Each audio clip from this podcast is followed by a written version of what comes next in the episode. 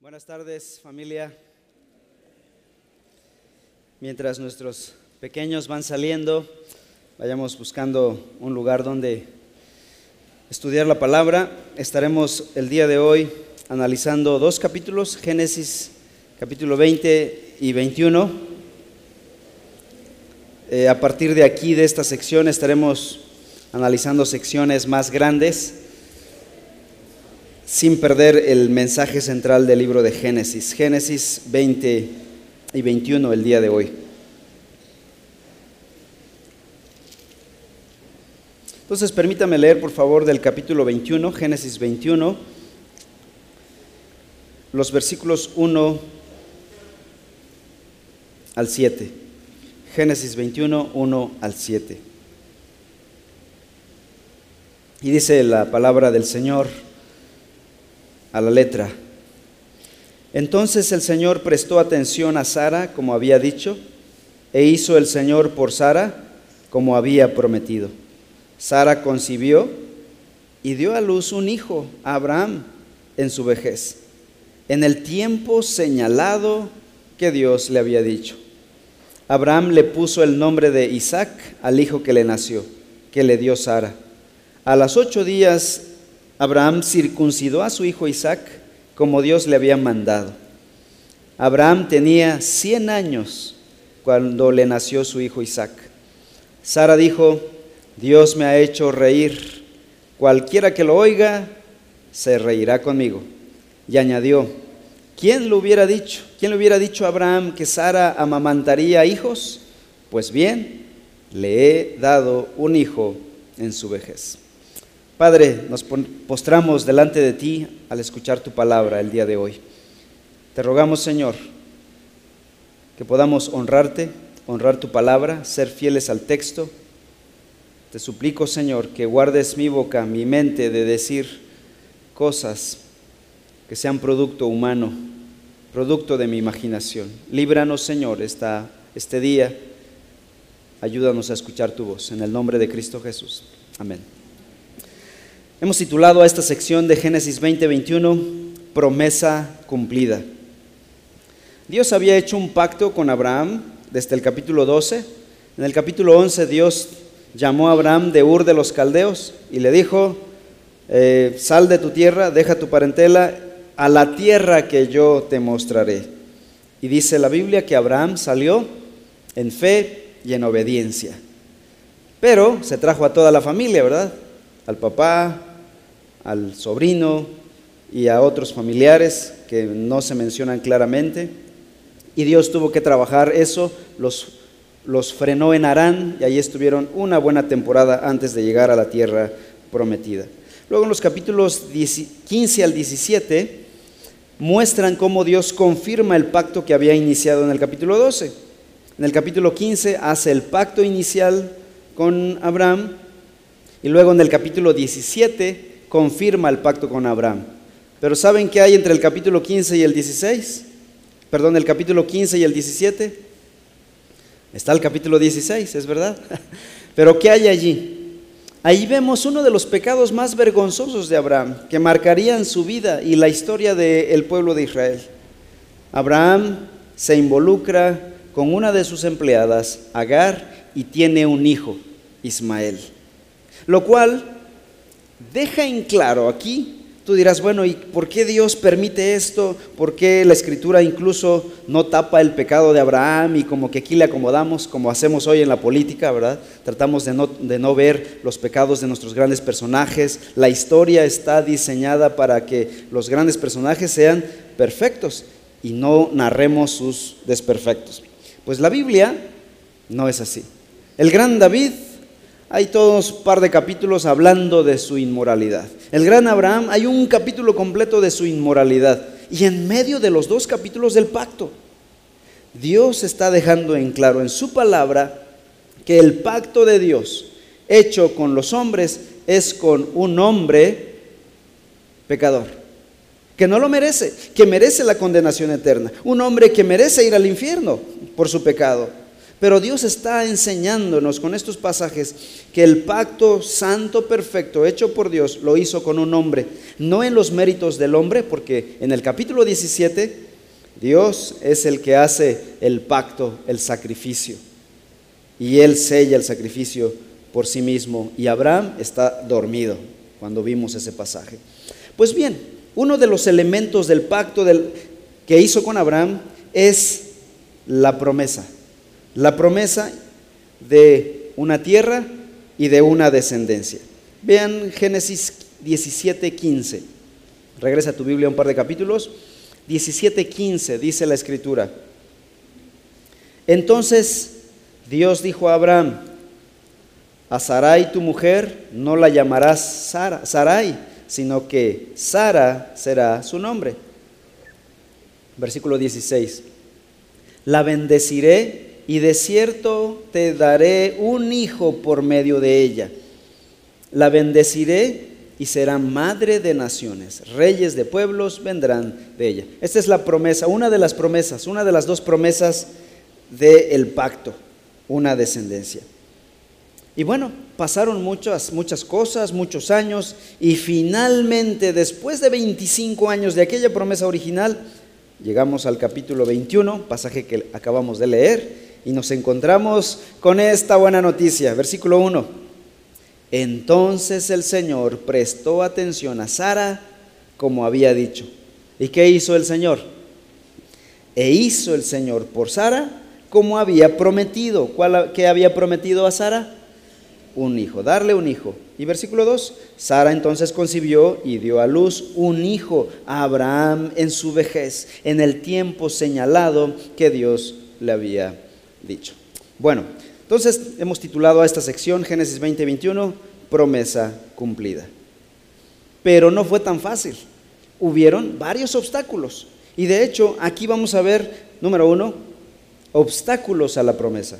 Génesis capítulo 20.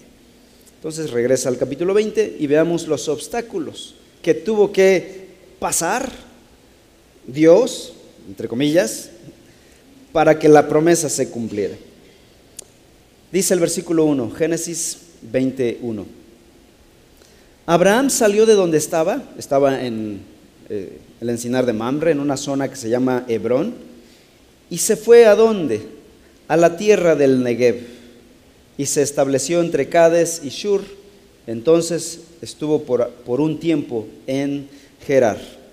Abraham, después de varios años de habitar en Hebrón, decide mudar su campamento rumbo a Egipto, al sur, a Gerar.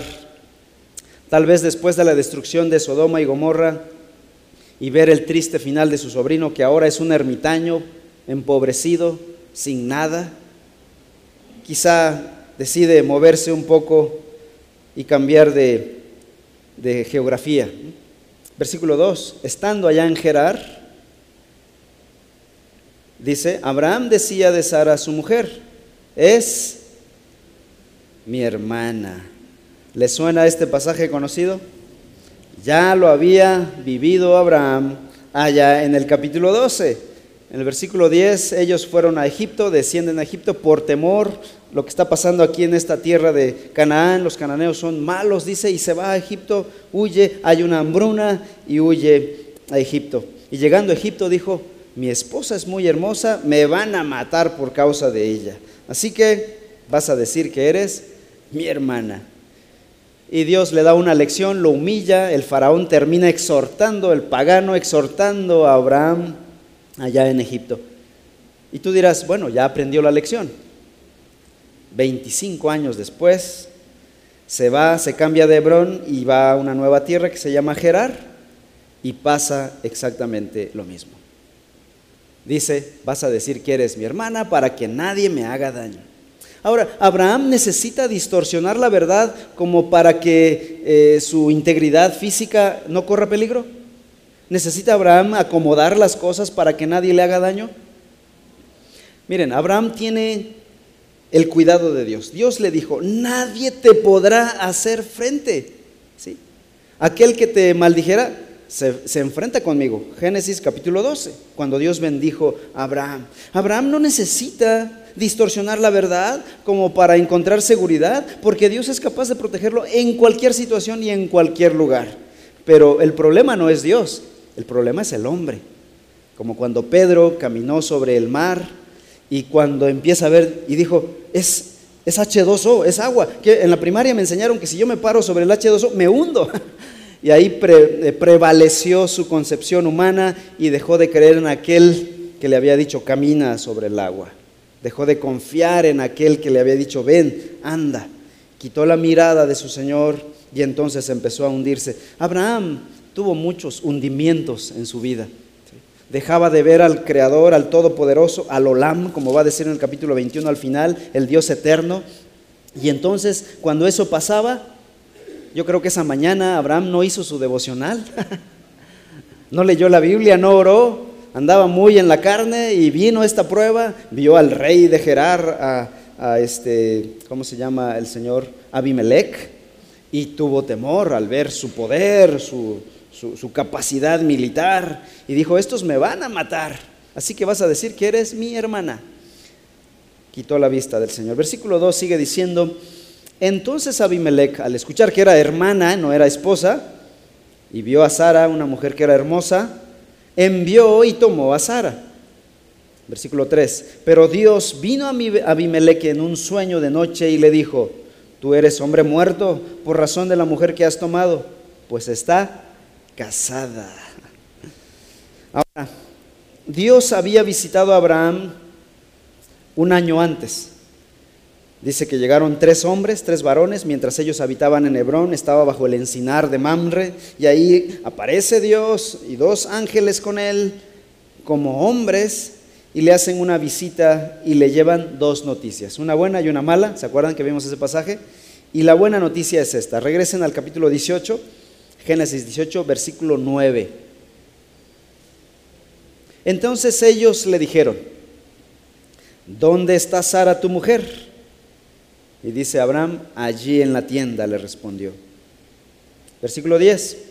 Y uno de ellos dijo, ciertamente volveré a ti por este tiempo el año próximo y Sara tu mujer tendrá un hijo. ¿Qué, ¿Qué, está pasando aquí?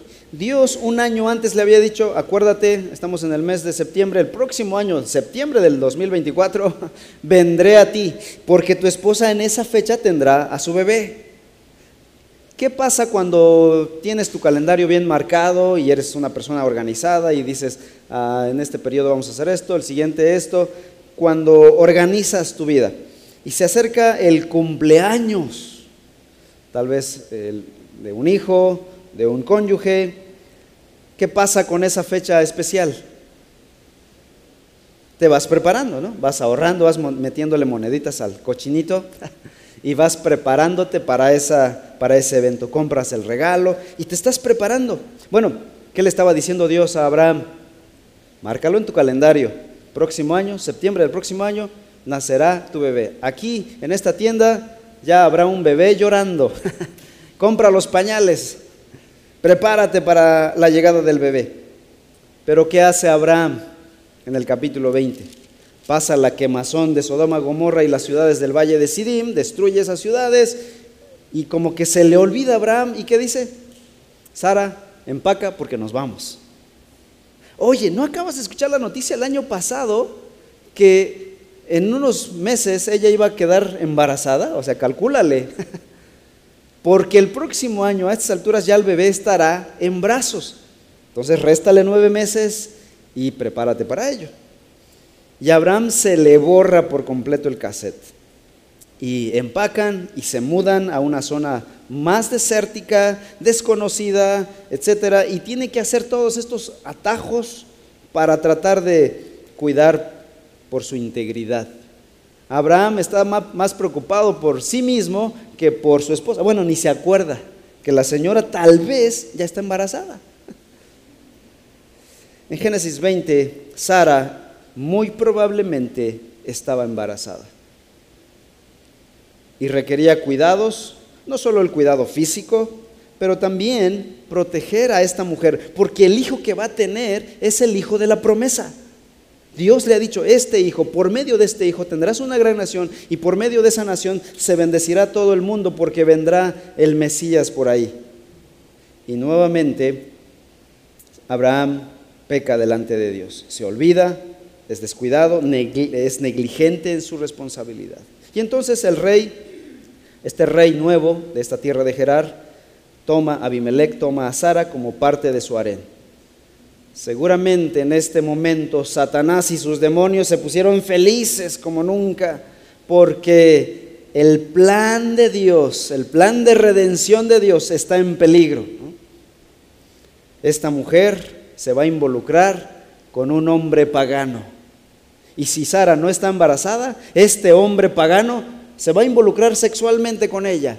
Y así vamos a interrumpir el plan de Dios, el linaje santo del Mesías. Satanás estaba más pendiente que Abraham.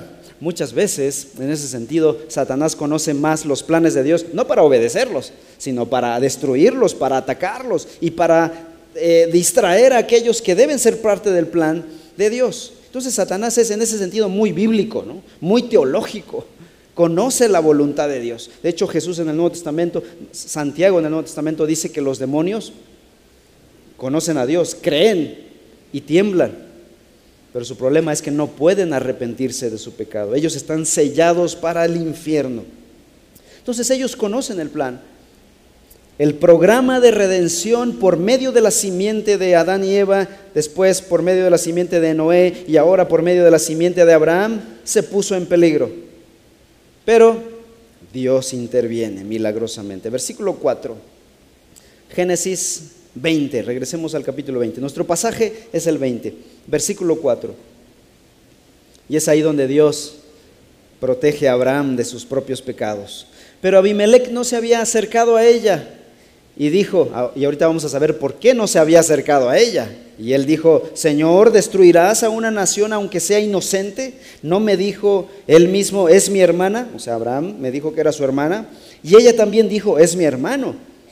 En la integridad de mi corazón y con manos inocentes yo he hecho esto, dice Abimelech.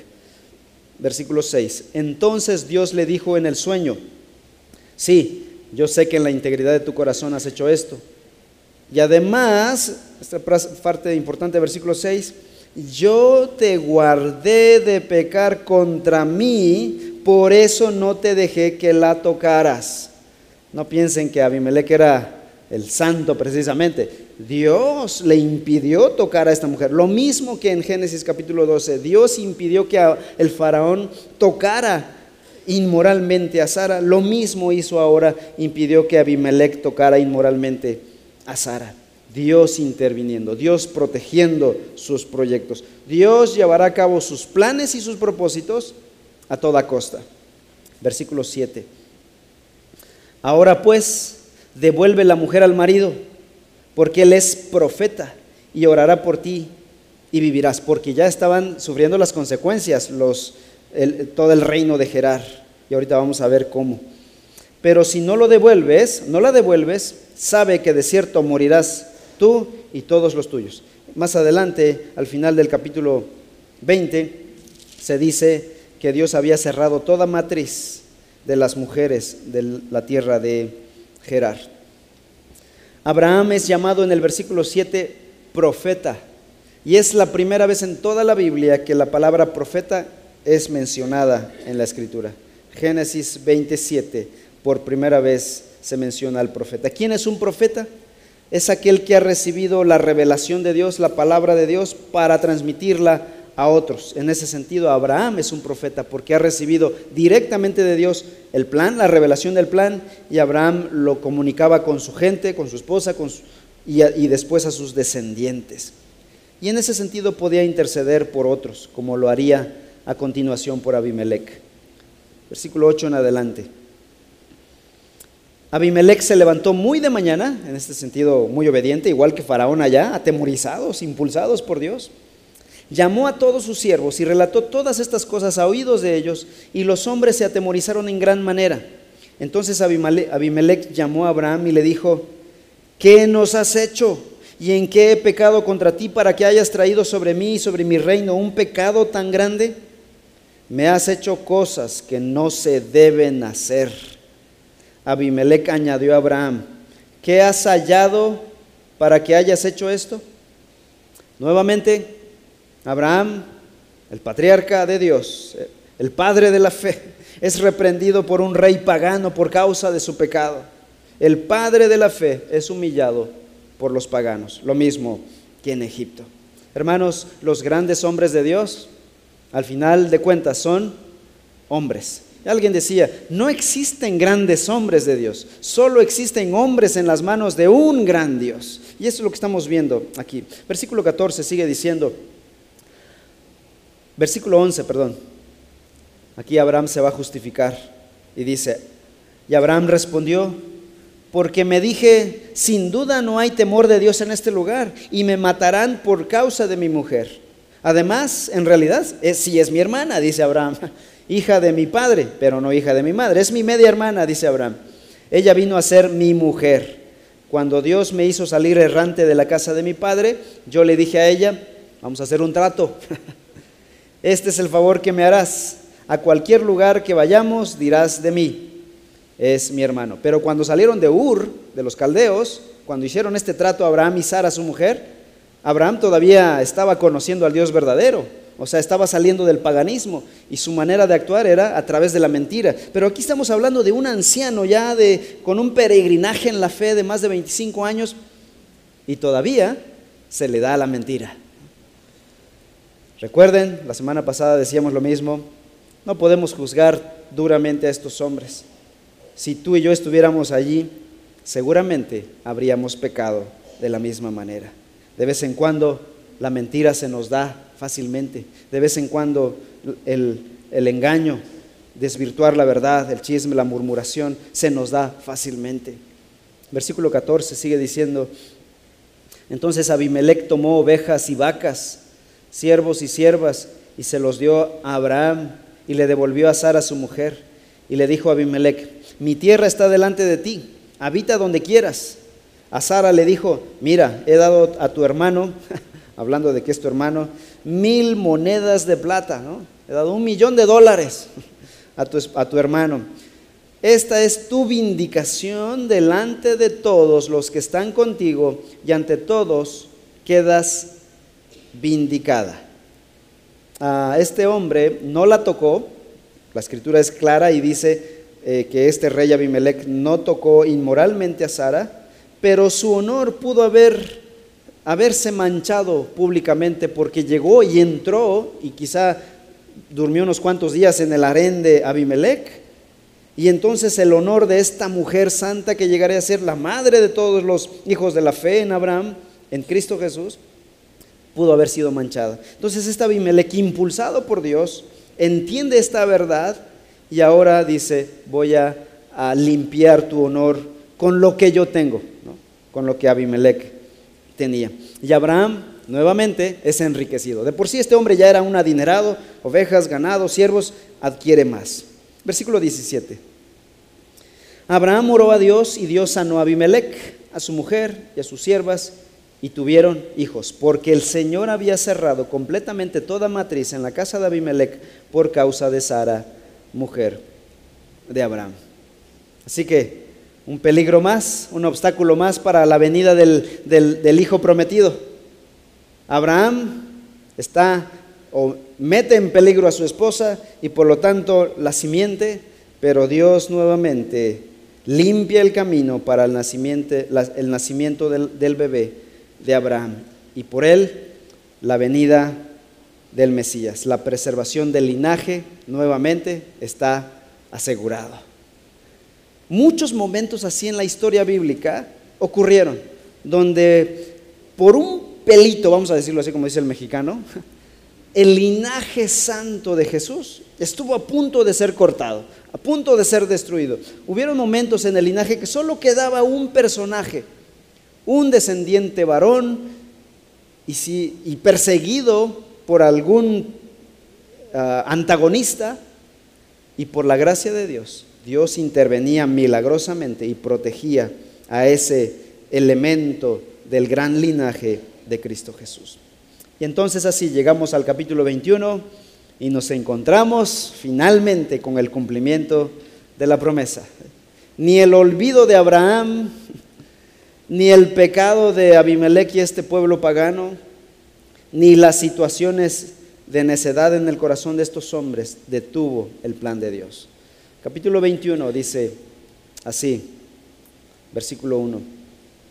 Entonces, o sea, después de esto, de este espanto, de este susto, el Señor prestó atención a Sara como había dicho, e hizo el Señor por Sara como había prometido. Sara concibió y dio a luz un hijo a Abraham en su vejez, en el tiempo señalado que Dios le había dicho. Abraham le puso el nombre de Isaac al hijo que le nació, que le dio Sara.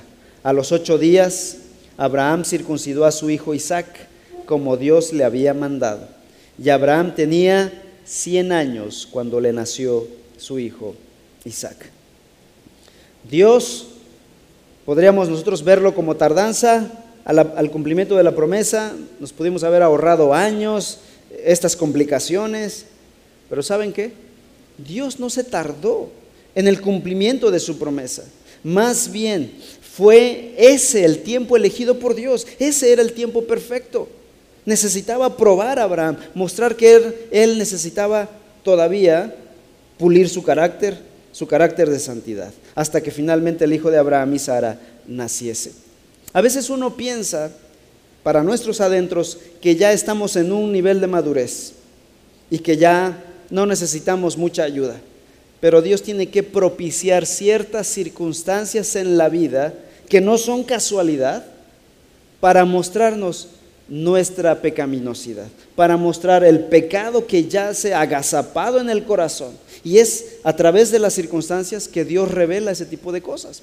No lo sabríamos si la vida fuera un ah, fuera color de rosa, como dice, dicen comúnmente si la vida fuera fácil, si viviéramos entre algodones, que no nos dieran ni el sol, si la vida fuera perfecta, no sabríamos todos los pecados que están en nuestro corazón.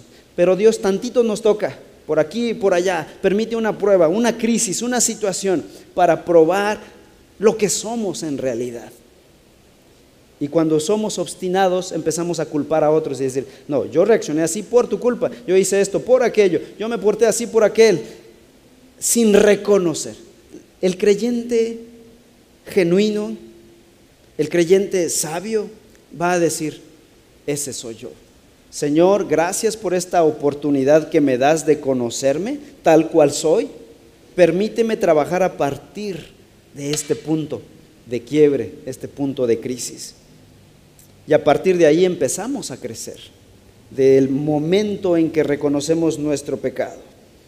Dios necesitaba llevar a Abraham y a Sara a momentos de crisis, a momentos incluso incómodos y de pecaminosidad para mostrarle que no era el gran hombre, el gran Abraham, el perfecto Abraham.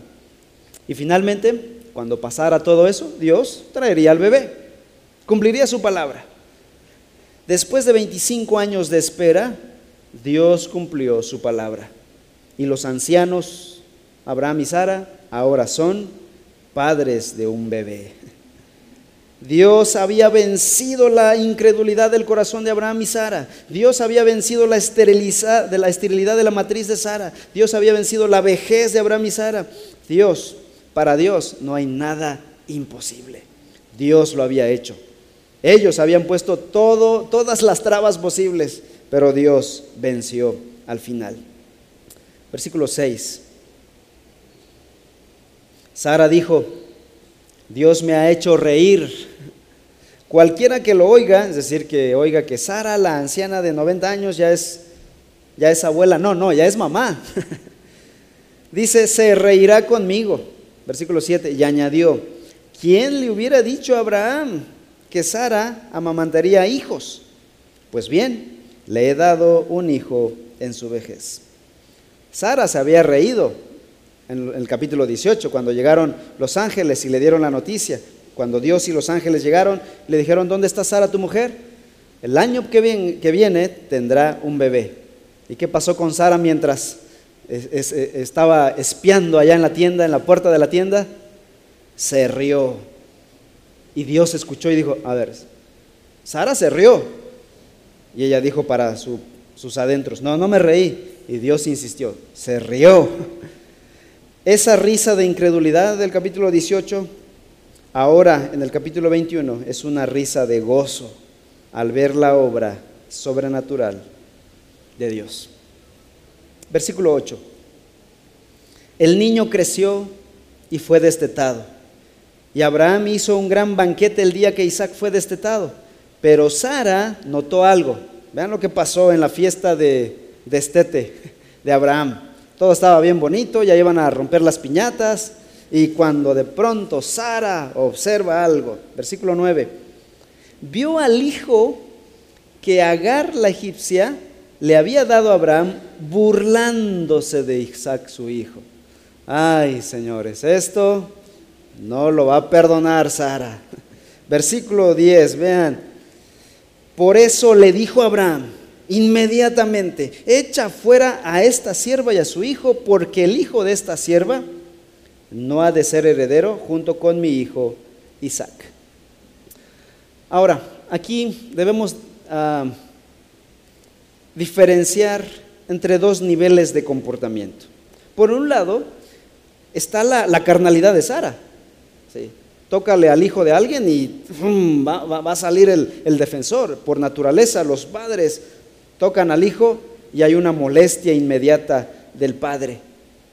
Y está la naturaleza de Sara, la naturaleza humana, como la naturaleza maternal, ahora su hijo esperado, no va a permitir que nadie le toque un cabello. Pero ella no se da cuenta que en ese actuar maternal, protector, Dios soberanamente está obrando y está guiando aún la actitud pecaminosa de Sara de decir, ¿sabes qué? Se me van, échalos de la casa sin darse cuenta, ellos están actuando de manera pecaminosa, Dios está orquestando sus planes. Porque vean lo que dice Gálatas capítulo 4, vamos al Nuevo Testamento. ¿Y cómo interpreta el Nuevo Testamento este episodio? Gálatas 4:29.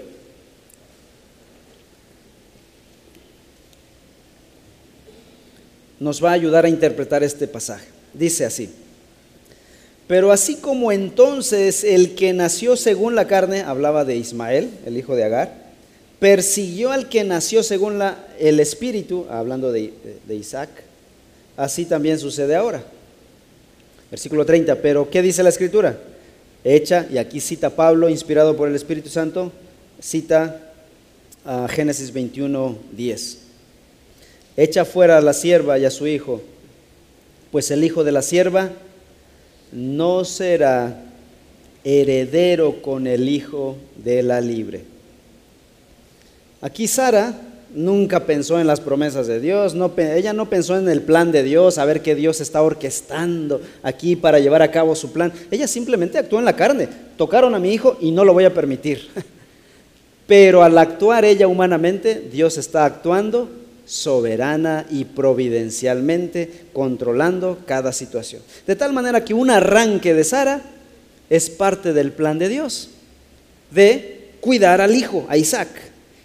Y efectivamente, Abraham llegaría el momento, tal vez si no hubiese pasado este episodio, en algún momento Abraham debía tomar la decisión de separar a Ismael y a su madre, por lo tanto, de Isaac, para que Isaac fuera el heredero no solo de toda la propiedad de Abraham, sino que él llevaría el nombre de Abraham y de la nación que Dios formaría. ¿De dónde vendría? El Mesías. En algún momento esa separación se iba a hacer, pero Dios está aprovechando aquí el arranque de Sara y dice, vean lo que dice a continuación, versículo 11, el asunto angustió, angustió a Abraham en gran manera por tratarse de su hijo, obviamente lo que le está pidiendo Sara. Obviamente Abraham está angustiado y es que una de las consecuencias del pecado pasado de Abraham es que ahora sufriría el dolor que uno al otro se infundiría.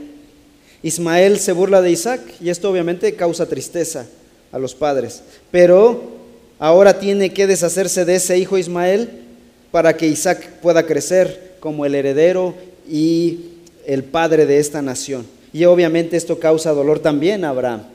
Estas dos cosas le duelen a Abraham. Abraham ama a Isaac, pero también ama a Ismael, es su hijo también. Y entonces el asunto angustió a Abraham.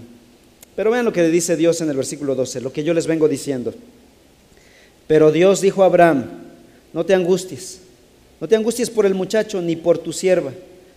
Presta atención a todo lo que Sara te diga, porque por Isaac será llamada tu descendencia. Ella está actuando en la carne y ni está pensando ella en la descendencia, ni en el nombre a largo plazo, ni en el Mesías futuro. Ella está cuidando a su, a su hijo, pero yo sí.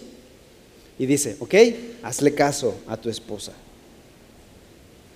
Ah, Abraham debía tener en claro la voluntad de Dios y Dios se lo aclara a Abraham, no a Sara, si se dan cuenta. Dios no llama a Sara y le dice, mira, Sara, esta es la voluntad. De... No, llama a Abraham, el patriarca, y le explica la voluntad de Dios. El hijo de la promesa no era Ismael. ¿Quién era?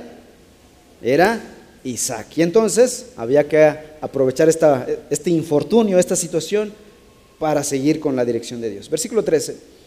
También del hijo de la sierva haré una nación para ser tu descendiente. Y Dios aquí tranquiliza a Abraham. Está bien, sé que te duele como padre, pero para que te quedes tranquilo, tu hijo, una vez que lo expulses, lo desheredes, no pienses que él va a vagar mendigando, errante. No, dice, él será padre de una gran nación. Haré de él una gran nación. Y Dios procede entonces a animar a Abraham de esta manera. Y Abraham motivado por estas palabras de Dios, ahora sí escucha la voz de Dios y actúa de manera, de manera correcta. Cuando Abraham escucha la voz de Dios, hermanos, Abraham es ah, el padre de la fe. Cuando Abraham actúa en la carne, olvídense de Abraham, es un inmoral, es un mentiroso. Versículos 14 en adelante. Génesis 21, 14. Se levantó pues Abraham muy de mañana tomó pan y un odre de agua y los dio a Agar poniéndoselos sobre el hombro. Y le dio el, muchacho y la despidió. ¿Qué, ¿Qué momento tan triste para Abraham? Y esta es una de las consecuencias del pecado de Abraham, soltar a su hijo, despedirlo y no volverlo a ver jamás. Seguramente a Abraham se le partió el corazón. Las consecuencias de nuestros pecados, hermanos. Y dice, y ella se fue y anduvo errante por el desierto de Berseba.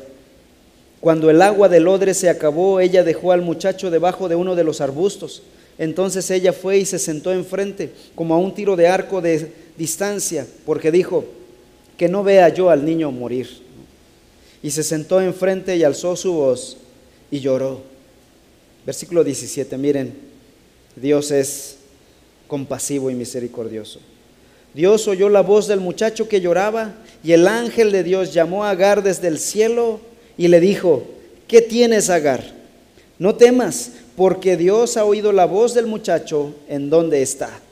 Levántate, alza al muchacho y sosténlo con tu mano, porque yo haré de él una gran nación. Versículo 19. Entonces Dios abrió los ojos de ella y vio un pozo de agua. Esto fue milagroso, hermanos fue y llenó el odre de agua y dio de beber al muchacho. Dios estaba con el muchacho que creció y habitó en el desierto y se hizo arquero. Es decir, ya tenían agua y ahí hicieron su enramada y ahí se quedaron a vivir. Y este joven se convirtió en un arquero y habitó en el desierto de Parán. Y su madre tomó para él una mujer de la tierra de Egipto. Dios ya había escuchado la voz de Agar antes, en el capítulo 16. Ahora la escucha nuevamente. En aquel entonces el ángel le había, profetizado a Agar, su mujer, eh, perdón, la mujer de Abraham o la eh, sierva de Abraham, y le dijo, ese bebé que llevas en tu vientre, en aquel momento Agar estaba embarazada. Ese niño que darás a luz se llamará Ismael y será un hombre indómito, como asno montés. Su mano será contra todos y la mano de todos contra él, y habitará separado de todos sus hermanos. Obviamente Agar no se acordaba de esa profecía, de esa palabra.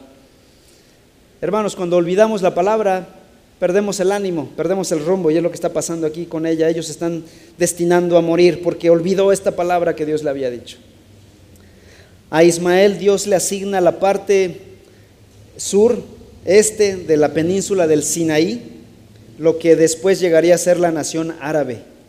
Y desde ese momento ha habido división y hostilidad entre Ismael e Isaac, entre los árabes y los israelitas. Esta hostilidad comenzó aquí, en Génesis 21. Ismael es expulsado, es desheredado y ahora va a odiar a Isaac y a su descendencia, a los israelitas. Pero a lo largo de la historia esta hostilidad se ha acrecentado. Le han echado más leña al fuego, de ambos lados. Por un lado, en el libro falso del Corán que escribió uno de sus profetas falsos llamado Mahoma, en una de las partes el Corán dice, ordena a los musulmanes árabes atacar a los judíos que no se conviertan al Islam. Y la guerra, con el arranque, con el inicio del el movimiento musulmán en el, en el siglo VI, recrudeció esta hostilidad que ya de por sí tenían los árabes con los israelitas. Otro episodio en la historia. Hace unas décadas, después de la Segunda Guerra Mundial, el pueblo de Israel había sido expulsado de su territorio, vagando por todos los países del mundo sin tierra por dos mil años. Después de la Segunda Guerra Mundial, las Naciones Unidas le asignaron a Israel regresar a esa zona y les reasignaron una porción de tierra. Pero la cosa es que ahí ya esa tierra estaba ocupada por árabes, quienes habían venido tras, eh, desplazándose hacia la tierra de Palestina y ya estaba ocupada por árabes. Entonces cuando llega Israel y por imposición, así le llaman ellos, de, las Naciones Unidas, les dan el territorio a los israelitas, obviamente los árabes palestinos que allá habitaban se enojaron. Llamaron a sus vecinos de Jordania, de Irak, de Irán y se unieron para atacar a Israel. Pero milagrosamente Israel, otra vez con la bendición de Dios, en la guerra de los seis días, allá en 1966, derrotaron a todos estos ejércitos confederados y se quedaron con la libertad de su país. Y actualmente, bombas aquí, cuchillazos por allá, balazos por acá, entre árabes y palestinos. Pero la mano de Dios está sobre Israel. Regresando a nuestra historia, Dios está confirmando aquí en el capítulo 21 a Isaac. Él es el descendiente elegido para ser el descendiente de Abraham y por medio de él vendrá el Mesías. La mano de Dios está sobre Isaac. Y a continuación vemos cómo la presencia de Dios es visible sobre Isaac y sobre Abraham y sus descendientes, de tal manera que aún los paganos observan cómo la mano de Dios está sobre los paganos. Y a continuación, el capítulo 21 es un ejemplo de ello. Dice el versículo 22. Aconteció por aquel tiempo, ya seguramente Isaac tiene cuatro o cinco años, que Abimelech, ¿se acuerdan de este hombre? El rey, con Ficol, jefe de su ejército, habló a Abraham y le dijo, Dios está contigo en todo lo que haces. Ahora pues, júrame aquí por Dios que no obrarás falsamente conmigo, ni con mi descendencia, ni con mi posteridad, sino que conforme a la bondad que te he mostrado, así me mostrarás a mí y a la tierra en la cual has residido. Versículo 24. Yo lo juro, le dijo Abraham, el que un rey pagano con su ejército busque un pacto de no agresión con un solo hombre y con sus siervos, habla mucho de que este hombre, la fama de Abraham, el nombre de Abraham se había hecho conocido por causa de la bendición de Dios. La mano de Dios estaba sobre Abraham. Viene un rey con su ejército a visitar a un hombre en su tienda de campaña y le dice, no me agredas, por favor, no me hagas daño. El pagano observa que Dios está con él. Y Abraham dice, no lo haré. Versículo 25. Pero Abraham se quejó a Abimelech a causa de un pozo de agua del cual los siervos de Abimelech se habían apoderado. Así que Abraham aprovecha la oportunidad y dice, a ver, vamos a arreglar un detalle de una vez. Los pozos, hermanos, antes eran vida o muerte. ¿Se acuerdan lo que pasó con Agar y su hijo? allá en el desierto, Dios les, Dios les cavó un pozo. Y ahí construyeron toda una nación alrededor del pozo. Así que el pozo aquí no es cualquier cosa. El pozo puede significar la vida de una nación o la desaparición de una nación. Entonces Abraham aprovecha y dice, vamos a arreglar este asunto. Ah, de un pozo de agua del cual los siervos de Abimelech se habían apoderado. Y Abimelech dijo, no sé quién haya hecho esto, ni tú me lo habías hecho saber, ni yo lo había oído hasta hoy. Abraham tomó ovejas y vacas y se lo dio a Abimelech y, los dos hicieron un pacto. Entonces Abraham puso aparte siete corderas del rebaño. Abimelech dijo a Abraham, ¿qué significan estas siete corderas que has puesto aparte? Abraham respondió, tomarás estas siete corderas de mi mano para que esto te sirva de testimonio de que yo cavé este pozo. Por lo cual llamó a aquel lugar Berseba, porque ahí juraron los dos. Hicieron pues un pacto en Berseba. Se levantó Abimelech con Ficol, jefe de su ejército, y regresaron a la tierra de los filisteos. Abraham plantó un tamarisco en Berseba y allí invocó el nombre del Señor, el Dios eterno. Y peregrinó Abraham en la tierra de los filisteos libremente como Juan por su casa. ¿Por qué? Porque los ejércitos no podían dañar a Abraham, quien tenía la mano de Dios sobre él. Abraham es solo un hombre, pecador, mortal, un extranjero, un peregrino que habita en tiendas, que no ha construido una casa. Pero el pacto es eterno. ¿Por qué? Porque proviene, versículo 33, proviene del Dios eterno, el Yahvé Olam, el Olam, el Dios eterno. El pacto, el éxito del pacto no dependería del hombre, de Abraham y sus fallas y sus pecados. El éxito de este pacto y de este plan perfecto dependería de este Dios eterno. Conclusión. Observen el versículo 1, 21.1. Entonces el Señor prestó atención a Sara como había dicho, e hizo el Señor por Sara como había prometido. Sara concibió y dio a luz un hijo a Abraham en su vejez, en el tiempo señalado que Dios le había dicho. Dios cumplió su promesa, hermanos. Todo lo que le había dicho a Abraham se cumple perfectamente. E Isaac nace en qué momento, según el versículo 2, en el tiempo señalado. Y el tiempo señalado es el tiempo perfecto. El tiempo que Dios señale, ese es el tiempo ideal. No es ni retrasado ni adelantado. El tiempo que Dios señale, ese es el tiempo perfecto. Isaac solo era un eslabón en la línea del hijo prometido de Abraham, el Mesías, el Cristo. ¿Y saben qué? Cristo también nacería en el tiempo señalado, en el tiempo indicado. Gálatas 4:4 dice la escritura. Pero cuando vino la plenitud del tiempo, la reina Valera dice, el cumplimiento del tiempo, ¿qué hizo Dios? Envió a su hijo, nacido de mujer, nacido bajo la ley. Este pasaje de Génesis 21 de Sara dando a luz a Isaac nos apunta a María dando a luz a Jesús. ¿En qué tiempo?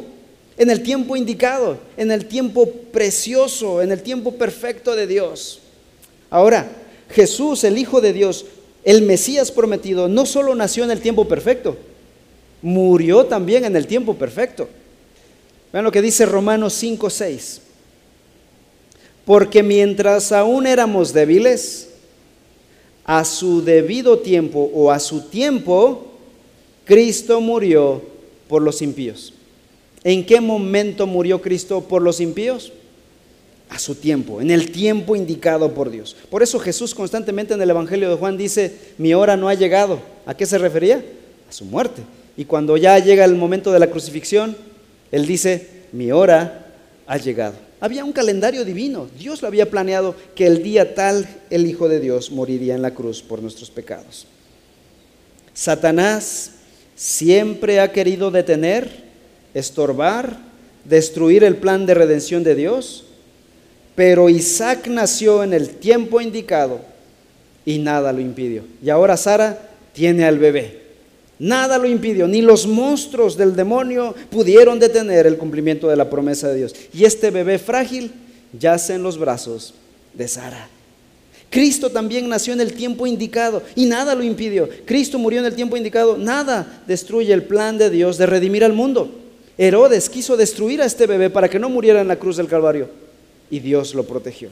Hermanos, Dios cumple su palabra, cumple su promesa al pie de la letra y nada destruye el plan de Dios. Que esa palabra de la seguridad de la palabra de Dios te anime en los momentos en que pienses, en que pensemos como Abraham, que estamos en peligro y tenemos que mentir, recurrir a la mentira, al engaño, al pecado. No tenemos que recurrir al engaño y al pecado. Dios cumplirá su palabra. Oremos. Padre Celestial, te damos gracias por esta hora, por tu palabra, porque cumples tus promesas. Tu pacto es perfecto, es eterno, es inalterable, y nada ni nadie lo destruirá, porque depende de ti y no de nosotros. Pero nosotros somos frágiles, Señor, somos débiles. Y muchas veces tenemos que recurrir en nuestra carne a medidas pecaminosas, porque nos atemorizamos, porque entramos en temor, porque nuestro orgullo es mayor que la verdad, la convicción que tenemos en nuestro corazón. Señor, edifica nuestra fe con esta verdad del Evangelio, de que Cristo Jesús murió en el tiempo señalado, en el tiempo perfecto por los impíos Ayúdanos a creer esa gran verdad. Afina nuestra fe. Fortalece nuestra fe. Gracias por tu palabra. En el nombre de Cristo Jesús.